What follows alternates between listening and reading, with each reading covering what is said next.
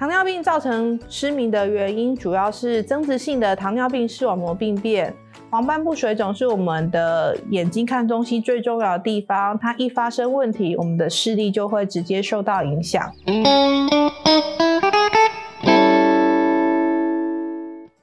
三分钟医学堂，让你更健康。我是眼科郑洁颖医师。大家好，我们今天要讲的题目是：糖尿病会影响视力吗？眼睛的功能就像是一个照相机一样，我们的视网膜就是我们眼睛的最后面底片的部分。那视网膜它上面有很多感光细胞，所以如果这些感光细胞出问题的话，视力就会受到影响。那黄斑部是我们视网膜最重要的一个部分，它是掌管我们精细的视觉。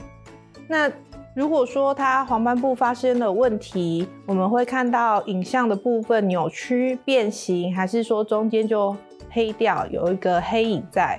那糖尿病会影响到视力吗？本身糖尿病可能会造成全身的并发症，从头到脚都会有。那眼睛的话，就是会造成糖尿病的视网膜病变，进而影响视力。糖尿病造成失明的原因，主要是增殖性的糖尿病视网膜病变。会长新生血管，造成眼睛的出血。出血就像是水里面滴了墨汁，看东西就会雾雾的。血量越大，你的视线就会越模糊。那另外，增殖性糖尿病视网膜病变，如果到比较后期，眼睛的新生血管长得很严重，就会造成青光眼的状况，进而导致失明。那还有是有可能会产生纤维膜拉扯视网膜，造成牵扯性的视网膜剥离。在增殖性视网膜病变之前，甚至只是在中期的糖尿病视网膜病变，有可能会产生黄斑部水肿。那黄斑部水肿是我们的眼睛看东西最重要的地方，它一发生问题，我们的视力就会直接受到影响。那预防糖尿病黄斑部病变有三招。第一招就是降低风险，主要就是血糖、血压的控制，而且要戒烟。我们如果积极控制血糖的部分，可以延缓糖尿病视网膜病变的产生，或者是让它的进展不要太快速。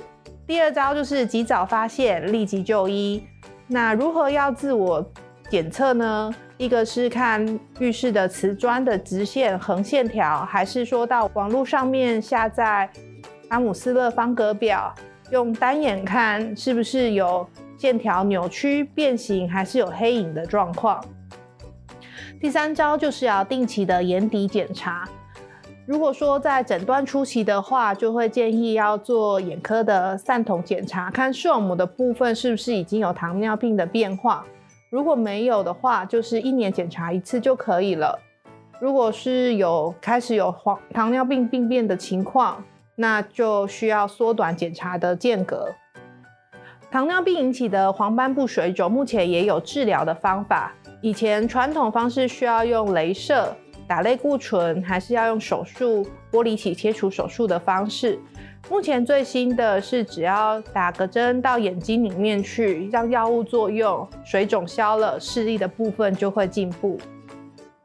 那这就是我们打针前跟打针后的比较，我们可以看到视网膜的状况是有进步的。那糖尿病黄斑部水肿已经目前有健保给付，当然如果说超过八支还是需要做治疗，那可能需要再自费。那牵扯性视网膜剥离的治疗要怎么办呢？目前是可以用玻璃体切除手术。把视网膜上面玻璃体里面的出血或者是拉扯的纤维膜清掉，就可以让视视力进步。所以我们的总结就是，黄斑部是我们视力看东西最重要的一个部分。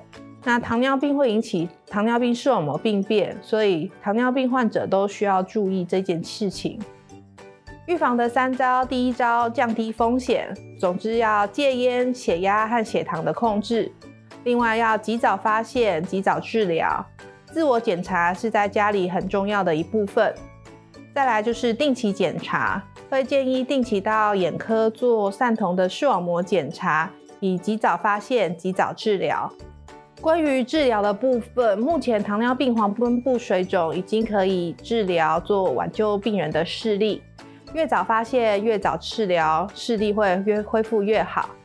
目前糖尿病黄斑部水肿的治疗已经有健保给付了。如果各位对于糖尿病黄斑部视网膜病变或是黄斑部水肿有疑问的话，欢迎到眼科来咨询哦。